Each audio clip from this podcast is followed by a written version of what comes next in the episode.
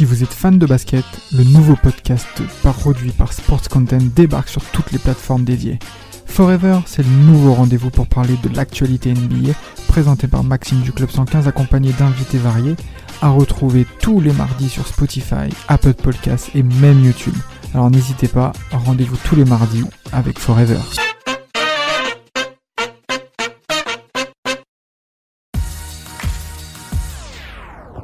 Et c'est parti pour le bilan de la première ligue en temps additionnel. On va, oui, Florian danse sur ce jingle. Bah oui, parce qu'on va pas l'entendre pendant quelques jours. Mais non, vous inquiétez pas, on vous laisse pas. On vous laisse pas tout seul. On est parti pour cet épisode avec Florian, Alané et Florent. Florian m'a complètement déconcentré, c'est terrible. Euh, donc on va partir pour euh, bah, le bilan de cette première partie de saison qui nous a pas mal euh, quand même mis en haleine hein, sur euh, bah, des équipes qui nous ont dessus, des équipes qui nous ont plutôt euh, satisfaits. Mais avant de commencer, j'aimerais quand même demander quelque chose à Florent. Il est comment ce Beaujolais nouveau? Ce Beaujolais est très bon, messieurs. Quoi qu'on en dise, écoutez vos cavistes qui vous dirigeront vers la meilleure bouteille. Et moi, je, je, déguste en même temps que je vous parle d'un très bon Beaujolais nouveau. Donc, euh, voilà. S'il bégaye, c'est normal, c'est parce qu'il est, il commence vraiment à être bourré. Ouais. donc on va commencer par les tops, hein, une fois n'est pas coutume. Euh, des équipes qui nous ont très bah, beaucoup satisfait en ce début de saison. Ça va être pas mal d'équipes du, top euh, du top 4 notamment, mais il y a quand même quelques surprises. Oui, exactement. Donc euh, j'ai composé, on va dire, les équipes qui m'ont le plus surpris euh, sur ce, ce, début de saison-là. Il y a d'abord donc forcément Arsenal qui est premier du championnat, qui pratique l'un des plus beaux jeux, si ce n'est le plus beau jeu d'Angleterre. Je reviendrai plus tard dessus, mais en tout cas qui m'a conquis et qui fait plaisir à voir à ce niveau-là. City qui euh, tient son rang euh, deuxième du classement malgré des, on va dire une peut-être une allant dépendance, une dépendance qu'on pourra peut-être parler plus tard, mais qui euh, arrive à, à, être convaincant dans le jeu et qui arrive à, qui a parfaitement intégré le Norvégien dans son système offensif. Et puis enfin trois équipes sur lesquels on n'avait pas forcément euh, d'espoir, mais Newcastle, qui, a, qui finit donc dans le top 3 de Première Ligue avec euh, un pressing quand on a beaucoup parlé, et puis un jeu vraiment convaincant, et euh, qui a pris 21 points sur les 23 derniers possibles, je crois, donc vraiment une, un bilan comptable absolument exceptionnel. Et je voulais aussi finir avec Fulham, donc un promu qui est septième de Première Ligue, qui est l'équipe la plus chiante à jouer cette saison, je veux dire en première ligue, qui alterne vraiment avec des très bons joueurs comme Mitrovic en attaque qui, euh, qui met but sur but et qui, euh, qui est vraiment impitoyable. Un milieu de terrain comme Palina qui est franchement absolument beau à voir jouer et qui a déjà tout compris ce, ce sport qu'était le football. Et euh, enfin Manchester United qui est peut-être bien sûr inattendu et pour lequel vous serez peut-être pas d'accord avec moi, mais j'ai envie de vous dire que Manchester, quand vous voyez jouer Manchester aujourd'hui, c'est quand même très intéressant à voir. C'est une équipe qui domine ses matchs. Alors, il manque encore, j'ai envie de dire, deux composantes pour les voir vraiment euh, postuler dans le top 4, voire pour le titre. C'est un gardien qui pourrait relancer euh, le, jeu proprement et un attaquant qui pourrait tuer les occasions parce que Manchester, c'est ce crise d'occasion. Manchester sait emmener le ballon dans les 30 derniers mètres, mais Manchester n'est pas assez tueur. Et dès qu'ils vont avoir ce joueur-là qui va pouvoir finir les occasions, ça va faire très très mal, messieurs. Euh, le projet Tanag, il est vraiment en route pour euh, durer et pour être très bien. Continue, j'espère que le board continuera à écouter le, technicien euh, hollandais parce que Manchester a de beaux jours devant eux s'il continue sur cette voie-là. Avant de vous poser la question, pour vous, quelle est l'équipe qui vous a le plus surprise ou qui est votre top en première ligue moi, je vais me lâcher un peu et je vais parler d'Arsenal parce que je n'ai pas beaucoup parlé durant les premiers podcasts parce que j'avais peur euh, de dire que si jamais Arsenal gagnait un match, euh, j'allais me prendre un, gros karma et puis j'allais perdre le match précédent, le match suivant. Arsenal est pour moi l'équipe qui a vraiment franchi un palier en première ligue. C'est l'équipe qui avait une grosse faiblesse déjà au niveau mental l'année passée, qui s'était écroulée à chaque fois qu'il euh, prenait un but. Hein. Je vous rappelle que Arsenal dès qu'ils étaient menés au score la saison passée, n'arrivaient pas à gagner un match, à part contre Wolverhampton. Cette saison, on les a vus galérer contre, euh, contre Leicester, par exemple, ou contre Liverpool. Ils n'ont pas lâché. Ils sont revenus au score et ils ont gagné les matchs. C'est 12 victoires sur les 14 derniers matchs. Ce sont un jeu pratiqué qui est absolument fabuleux. Un contrôle du match qui est quasi total sur tout le déroulé du match. Un coach qui a vraiment réussi à appliquer ses idées des joueurs comme Shakia dont la confiance était renouvelée, un Jesus qui porte l'attaque et qui fait vraiment euh, ce qu'on attend de l'attaquant euh, moderne avec une animation offensive qu'il prend à cœur et qu'il arrive à distribuer parfaitement, et euh, des joueurs comme Martinelli, Saka, qui sont jeunes, qui confirment et qui, qui sont en feu. voilà, moi c'est mon coup de cœur. Pas forcément des objectifs, je vous l'accorde, mais je voulais en parler parce que pour moi, cette dimension mentale et tactique que Arsenal est en train de prendre montre à quel point que l'équipe est de retour. Ils iront pas forcément jouer le titre cette saison parce que le mois de janvier va être compliqué, mais les voir de nouveau dans le top 4 et un petit City, ça me fait plaisir. À vous, messieurs. Ouais. Tout à 5 points d'avance. Euh, donc, euh, tu, sur City, tu peux te permettre de rêver un petit peu. Et euh, rapidement, je trouve que ça appuie aussi le fait que dans, dans le monde du football aujourd'hui, tu laisses plus beaucoup de temps aux entraîneurs de travailler. Et le board d'Arsenal, alors on peut le critiquer autant qu'on veut sur certaines décisions, mais on peut pas leur, leur enlever qu'ils ont laissé le temps à Arteta malgré les turbulences et qu'au final ça profite à Arsenal, donc tant mieux. Et Arsenal retrouve son, lustre, on va dire, d'antan pour le moment, donc on verra ce que ça donnera en fin de saison. Juste au niveau de, des équipes que tu as citées, moi il y a Newcastle, franchement, euh, j'en je, pense que du bien depuis euh, depuis que Eddie Howe a pris cette équipe. Et Dieu sait qu'il n'y avait pas grand monde qui était euh, euh fan de la nomination d'Eddie Howe euh, dès le départ. Euh, avec le projet ambitieux que qu'avait mis en place Newcastle, les sommes d'argent avancées. On s'est dit oui, ce n'est pas un entraîneur qui peut te faire gagner quelque chose, ce n'est pas un entraîneur qui peut t'amener en Ligue des Champions. Bah, force est de constater que pour le moment, il est en train de faire taire tout le monde avec son Newcastle. Alors certes, il y a des moyens qui sont mis à disposition, mais c'est pas non plus une équipe de, stars, hein, Newcastle. Hein. C'est une équipe qui a les capacités de pouvoir jouer. Allez, le top 8, si on est euh, si on est sympathique. Euh, mais euh, franchement, cette équipe-là, elle est impressionnante. Elle est impressionnante depuis le début de saison. Elle a tenu en échec Manchester City dans un match incroyable. Elle a gagné contre Chelsea de, récemment. C'est une équipe qui force le respect. Elle fait beaucoup de nuls, elle a fait beaucoup de nuls notamment en début de saison. Là, elle est sur une forme assez impressionnante depuis euh, depuis quelques matchs. Donc à voir ce que ça donnera sur le sur le euh, sur le restart. Mais euh, je j'ai beaucoup de d'espoir en Newcastle. C'est la meilleure équipe sur les cinq dernières journées. Donc vraiment très impressionné. J'ai hâte de voir la suite. Euh, ouais, je suis d'accord pour Newcastle. je suis d'accord pour Arsenal. Euh, je suis d'accord pour United aussi, mais je vais pas en parler parce que je suis fan. Mais euh, clairement, je m'attendais pas à ça. On va pas se mentir. Je suis assez bluffé parce que fait Tenag. Et euh, je vais citer un autre, une autre équipe euh, parce que j'aime bien être embêtant, vous le savez. Mais moi, Brighton, je suis assez, je suis assez, je suis assez bluffé par Brighton parce qu'ils ont fait avant sous Potter. Et je trouve que De Zerbi, là, il a enfin trouvé une empreinte, même si tout n'est pas parfait mais euh, dans un style complètement différent. Il arrive à amener quelque chose d'autre et franchement, euh, j'avoue être assez fan de Brighton cette saison. Euh, et je pense qu'ils vont rester dans le top 8 assez facilement. Et voilà, je voulais juste parler de Brighton parce que le changement d'entraîneur qui est arrivé comme ça un peu à l'improviste euh, a été plutôt bien géré, même si c'est un entraîneur avec une voilà une vision un peu différente, mais je pense que c'est un bon choix. Et euh, bon là, ils vont encore perdre quelqu'un, je crois, le directeur de la performance, qui, il me semble. Mais euh, ouais, franchement, Brighton, je suis assez, je suis assez séduit moi.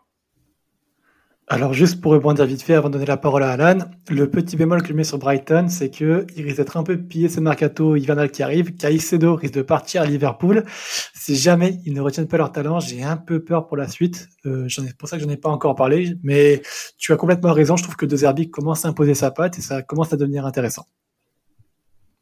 Ouais, et puis moi, bah pour finir, euh, oui, c'est vrai qu'on a le choix entre entre City, Tottenham ou, ou même euh, Manchester United qui font des belles euh, des belles perfs. Mais moi, je suis obligé de, de saluer le, le, travail d'Arsenal hein, que je trouve remarquable, que ça soit dans la gestion de l'effectif avec l'Europa League où il arrive aussi à faire tourner, que ça soit qu'ils aient la meilleure défense du championnat alors que je trouve qu'ils ont pas forcément des joueurs qui individuellement sont, sont hyper forts, à part peut-être Saliba qui, peut vraiment devenir un, top joueur.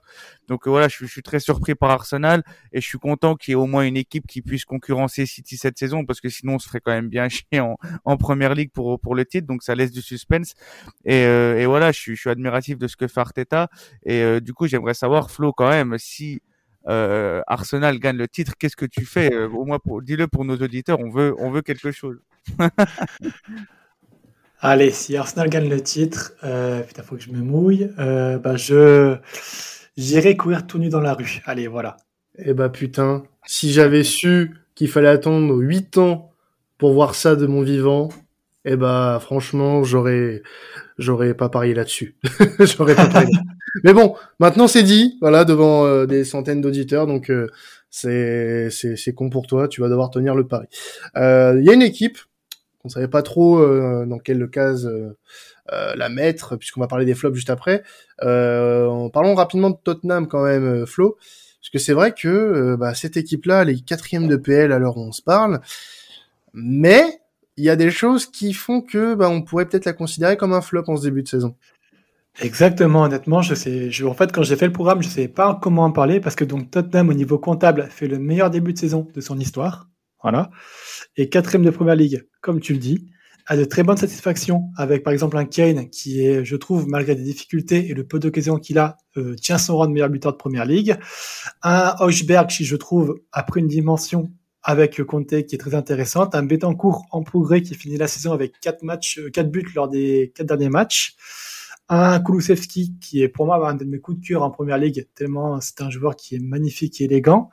Mais il n'empêche beaucoup, beaucoup de difficultés dans le jeu, des matchs sur lesquels on s'ennuie, une équipe qui est toujours à réaction, donc avec une très grosse force mentale parce qu'à chaque fois qu'ils ont été menés 2-0 sur les trois derniers matchs, ils sont arrivés à gagner.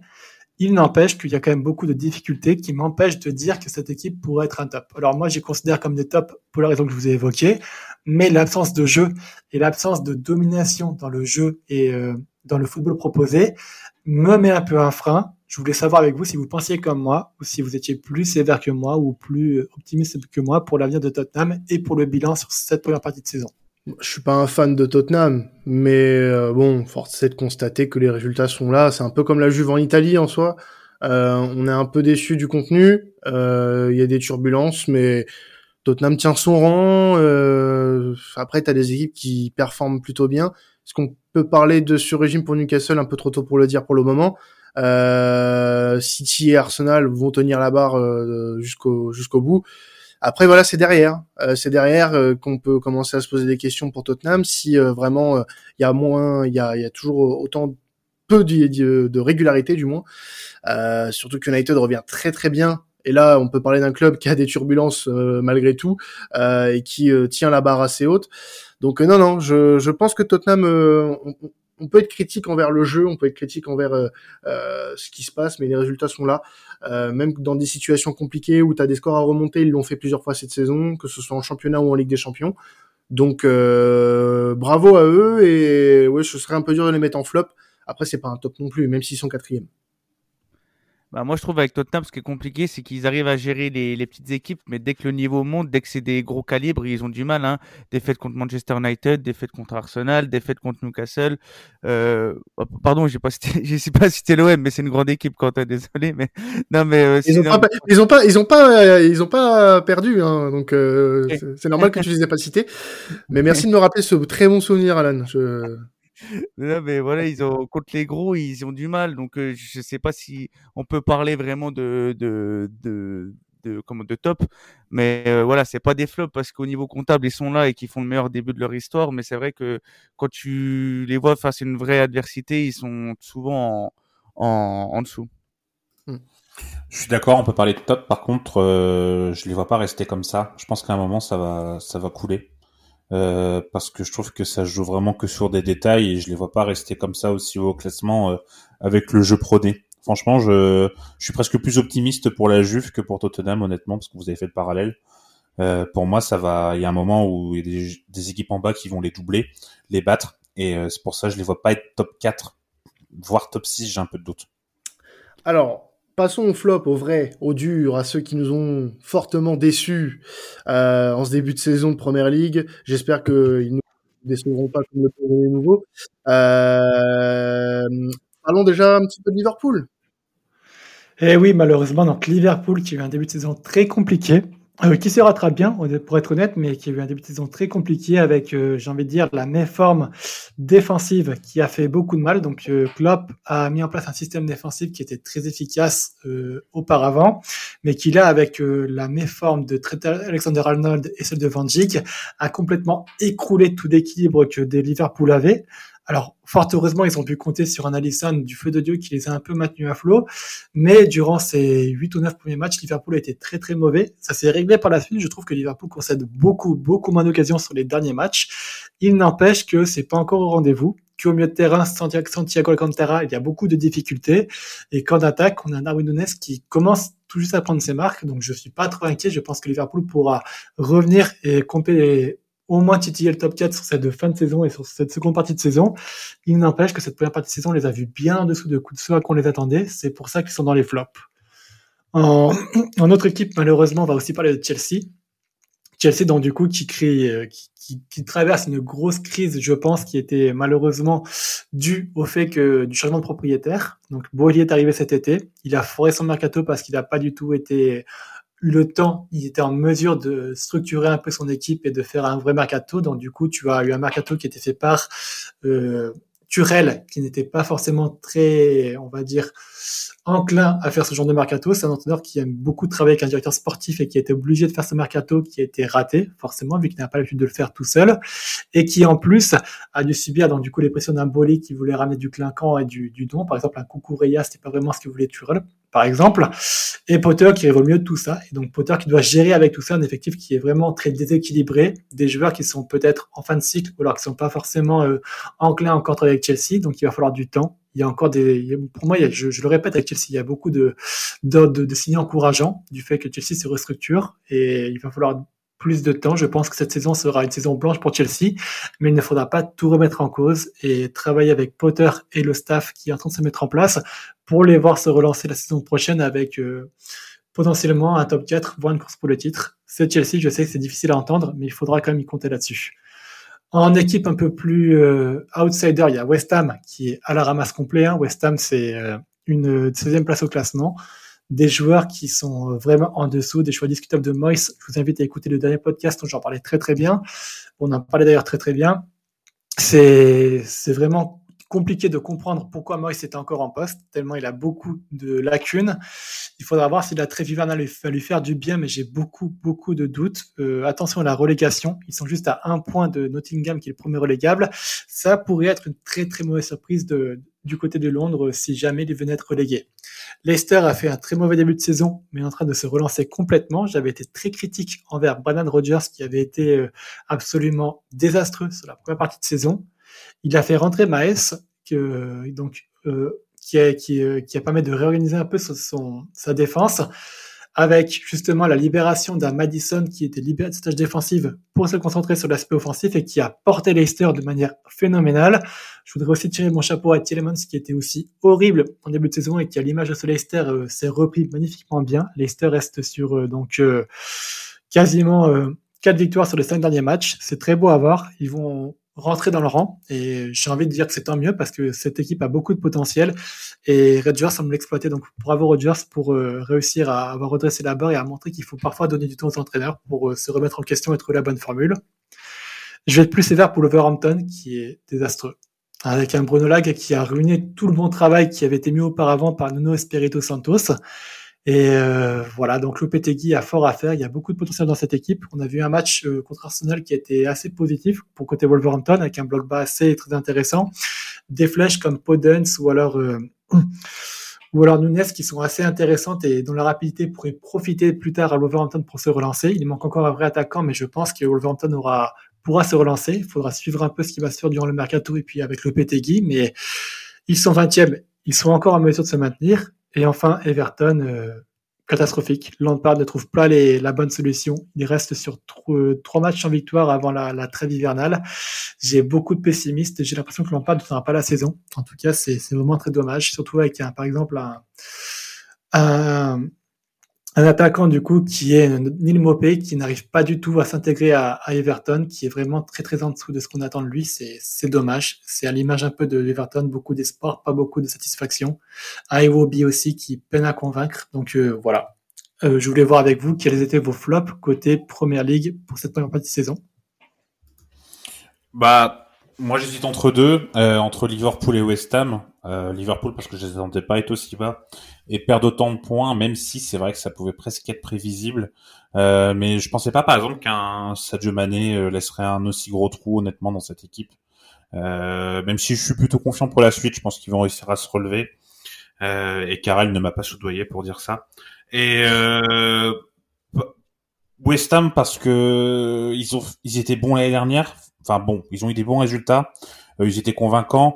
Et je trouve qu'ils ont fait un recrutement vraiment, enfin on a déjà parlé, mais avec beaucoup d'argent. Mais franchement, les idées, je les ai pas toujours compris. Euh, comme j'ai déjà parlé par exemple de, de Kerrer, voilà Kerrer au PSG, je veux pas être méchant, mais ça a jamais montré quelque chose de, de très bon.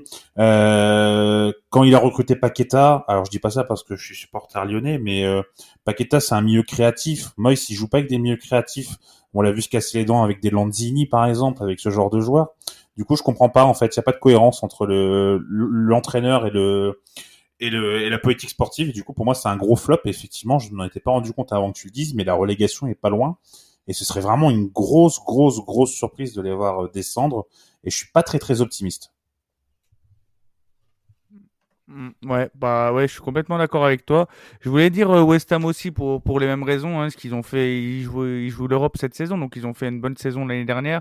Et là, c'est la chute avec euh, aussi Skamaka hein, qu'ils ont recruté que que t'as pas cité, qui, qui était un, exceptionnel en, en Serie A et là qui a un peu de mal en en Premier League. Mais moi, je vais partir bah, du côté de Wolverhampton, hein, tout simplement parce que c'est quand même très très décevant ce qu'ils font, ce qu'ils font, alors qu'ils ont quand même un, un, un effectif de qualité. Euh, avec en plus des joueurs euh, qui, qui, qui parlent la même langue, donc ça devrait faciliter normalement les, les circuits. Donc euh, voilà, très déçu par Wolverhampton, avec en plus des, des performances que j'ai en tête. Hein, normalement, le, le 4-0 qu'ils ont pris face à Leicester, alors que Leicester était très mal en point, euh, franchement, c'est c'est pas rassurant pour la suite. Et moi, je vois Wolverhampton descendre et c'est c'est quand même très très très décevant de leur part. Chelsea, Chelsea, Chelsea. bah oui, Évidemment, évidemment que c'est un flop, ce, Chelsea Football Club. Euh, huitième, huitième de Première Ligue pour le champion d'Europe 2021. C'est honteux. C'est honteux de, de par le classement. C'est honteux de par le contenu proposé depuis maintenant plusieurs semaines.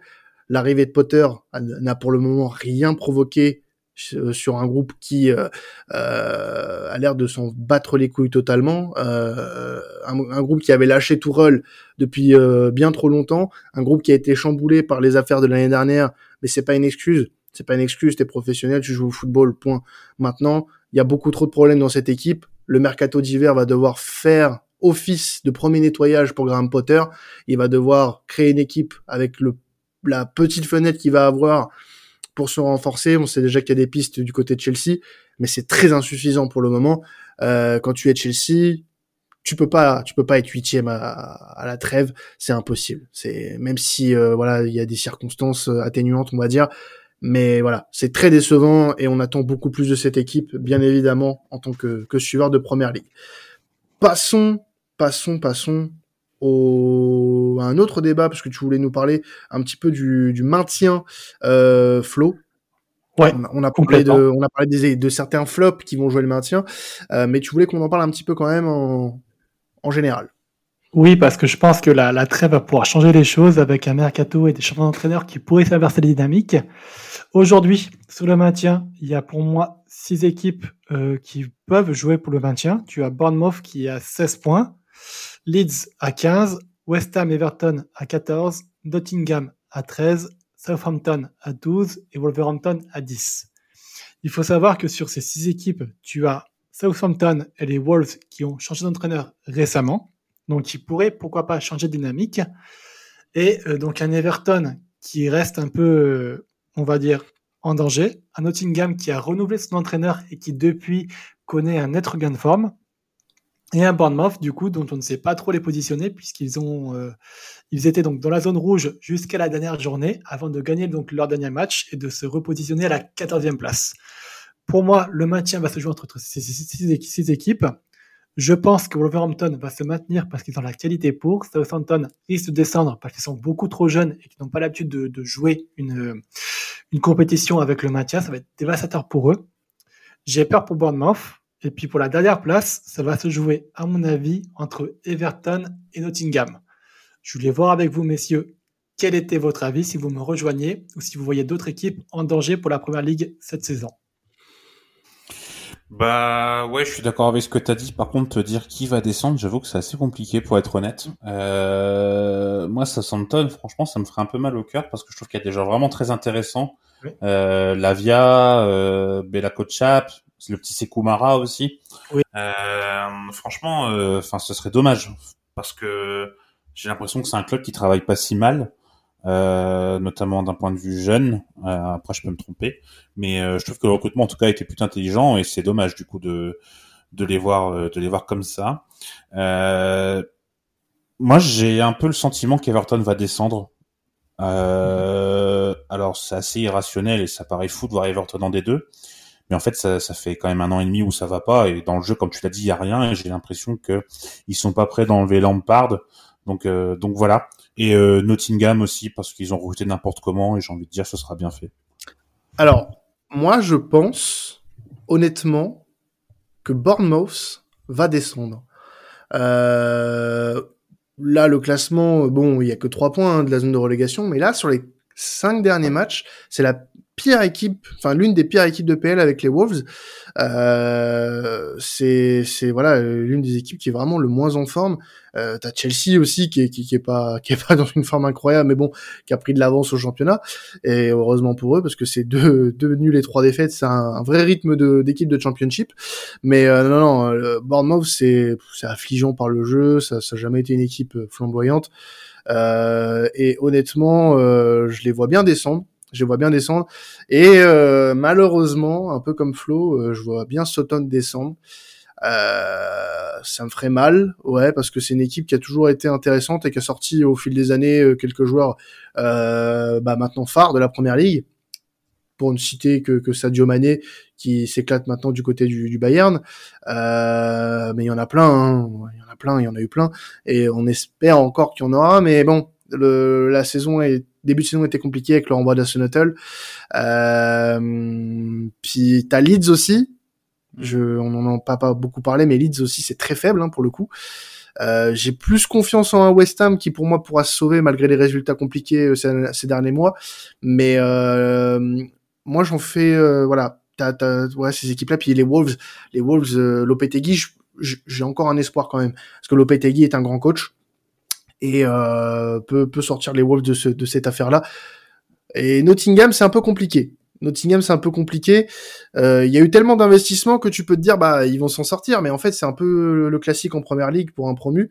Euh, donc, euh, voilà, c'est assez euh, assez dommageable pour eux. Mais bon, ça, ça, ça pourrait finir par une descente. C'est très indécis, donc très très compliqué de se prononcer en tout cas.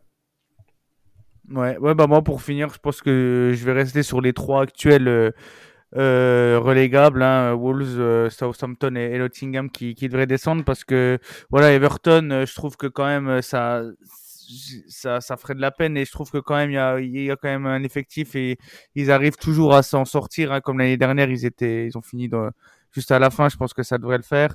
Leeds aussi, malgré malgré un début de saison vraiment vraiment faible de leur part. Et, euh, et, West Ham, je pense que ça, au bout d'un moment, ça devrait le faire. Ils ont trop de bons joueurs pour descendre, ce serait vraiment, vraiment la honte. Donc, euh, donc voilà, euh, mais c'est, c'est très intéressant et je trouve que la lutte pour le, le maintien en Première Ligue, elle est très hypante parce qu'il y a, y a de belles équipes et, euh, et on a autant hâte de suivre ça que, que la lutte pour le, l'Europa limite. Alors, des envolées lyriques cette saison de, de Flo, il y en a eu. Hein. Euh, il y en a eu sur des, des, des, beaux joueurs, des belles équipes, et surtout des beaux joueurs. Euh, alors, on, on, va parler bah, de votre joueur coup de cœur hein, de, de, ce début de saison euh, avec vous l'équipe. On commençait peut-être avec toi, Florent. Du coup, euh, quel a été ton ton envolée lyrique préféré Donc, du coup, ton, ton, ton joueur coup de cœur de, de ce début de saison? Alors, il y en a, il y en a beaucoup. Hein. Vous pouvez écouter les podcasts pour savoir ça, mais j'ai envie de mettre la lumière aujourd'hui sur Granit Xhaka. Voilà, c'est pas forcément le joueur auquel vous vous attendez. C'est le joueur sur lequel on va mettre sur la gueule, comme on m'a mis sur la gueule avec Ward euh, durant ma mon, la publication de mon 11 de Première Ligue. Mais Granit Xhaka, c'est la rédemption d'un joueur sur laquelle je ne m'attendais absolument pas. Pour moi, c'est un joueur qui était limité mentalement, limité tactiquement et limité euh, psychologiquement même, j'ai envie de dire, euh, pour Arsenal, qui était indésirable il y a trois ans et qui aujourd'hui est un joueur essentiel d'Arteta, qui euh, gère les matchs d'une main de maître, qui est le leader mental de cette équipe d'Arsenal. Il m'a bluffé. Et euh, rien que pour cette histoire de rédemption, de savoir qu'il y a trois ans, il partait de la pelouse de l'Emirates en, en critiquant les supporters, en jetant son maillot et limite en les insultant. Et aujourd'hui, de, le voir chouchou des supporters de l'Arsenal, c'est vraiment une très belle histoire qui me touche, franchement. Et rien que pour ça, bah voilà, c'est mon chouchou de la saison, de la première partie de saison, même si j'aurais pu citer des Lavia, des Tony, euh, des Almiron, des Trippier, mais voilà, pour moi, ça sera chacun. Alors les autres, est-ce que vous avez un petit un petit coup de cœur sur ce début de saison en, PL Alan, toi de ton côté, euh, quel a été ton, ton coup de cœur? Bah, je vais citer un joueur de Manchester City, puisqu'on n'a pas beaucoup euh, finalement parlé de cette équipe qui, qui, est vraiment impressionnante cette saison, mais pour euh, pour la, la, régularité et le, et le niveau de Kevin De Bruyne que je trouve encore cette saison euh, euh épatant, il t'invente des passes de l'espace. En plus, c'est le cyborg qui les récupère cette saison, donc ça fait quasiment but. Donc voilà, moi je vais tirer Kevin De Bruyne pour pour tout ce qu'il fait. Il va encore nous étonner, ça c'est clair et net. Florian, ouais, vas-y. Ouais, de mon côté, moi, euh, Bruno honnêtement, euh, je pensais pas qu'il prendrait cette importance euh, à Newcastle. Euh, le voir comme ça briller dans un championnat qui a quand même rien à voir euh, par rapport à la Ligue 1 ou au championnat brésilien, franchement, chapeau, chapeau parce qu'il est vraiment, il est vraiment monstrueux. Et bah, moi, qui l'ai suivi parce que je suis pas lyonnais, je m'attendais pas à ce qu'il ait ce niveau-là et qu'il soit aussi bon, notamment quand il arrive à être box to box par moment. Et euh, franchement, chapeau à lui parce que c'est vraiment bluffant ce qu'il fait. Moi, j'ai envie de vous citer, euh, voilà, ça reste euh, très, on va dire simple, hein, mais Haaland, voilà, tout simplement, vraiment une acclimatation express à la première ligue. on l'a vu très rapidement se mettre à la tâche. Il a été vraiment incroyable. Franchement, j'ai rarement vu de mes yeux vus une adaptation aussi rapide et puis une, voilà une simplicité. Le gars, le gars est simple. Il, c'est, c'est, déconcertant la façon dont il martyrise des défenses de première ligue. Euh, le, le, gars, le gars est ouf. Le gars est ouf. Franchement, j'ai, j'ai pas l'impression que qu'on, voit, qu'on ait vu ça euh, sur les dernières années et qu'on verra ça euh, dans les prochaines années. Parce que ce mec-là, il est hors norme. Il est hors norme et il a su se montrer à un niveau euh, qu'on, en soi, qu'on l'attendait mais c'est toujours aussi étonnant de, de, de, de, le voir briller de cette manière. Euh, franchement, il, il m'impressionne énormément. Euh, J'ai l'intime conviction que ce mec-là euh, pourrait remporter un ballon d'or avant Kylian Mbappé. Euh, le seul le seul problème qu'il a, lui, c'est que au niveau de sa sélection, bah voilà, c'est compliqué. Mais euh, mais voilà, je il est, il est tout simplement incroyable. Il brille dans, dans le meilleur championnat du monde. Et, je pense que c'est vraiment le joueur qui manquait à Manchester City.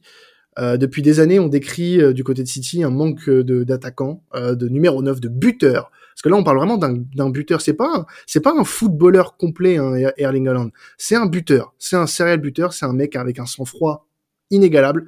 Dans le monde, je pense pas qu'il y mieux. Et euh, franchement, ça a fait du bien à Manchester City. Ça libère en plus d'autres joueurs créativement.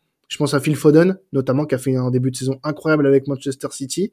Et voilà, c'est vraiment un atout euh, majeur pour euh, pour Manchester City et ça se voit dans le jeu, même si voilà, euh, voilà, Arsenal euh, est devant, mais mais Manchester City voilà va, va continuer à pousser et puis Haaland va va pas baisser le régime, donc ça va être une très belle deuxième partie de saison en tout cas. Voilà. Et puis bah, bah je pense qu'on peut se terminer là-dessus, hein, si, euh, si tout le monde a, fait le tour là-dessus. En tout cas, merci à tous de nous avoir suivis pour ce début euh, de saison en Première Ligue. On reviendra très rapidement parce que la PL reviendra à la fin du mois de décembre, après la Coupe du Monde, à peine une semaine après. Et puis bah pour, pour on va se retrouver très vite hein, puisqu'on aura des podcasts pendant la Coupe du Monde, pas sur la Coupe du Monde certes, mais on abordera des petits sujets qu'on n'a pas forcément eu le temps d'aborder pendant la saison. Et euh, bah voilà, vous pouvez nous retrouver très rapidement, nous suivre sur vos plateformes préférées ou sur la chaîne YouTube de Sports Content. Et puis bah on se retrouve très rapidement, comme je viens de vous le dire 500 fois. C'était traditionnel. Ciao tout le monde.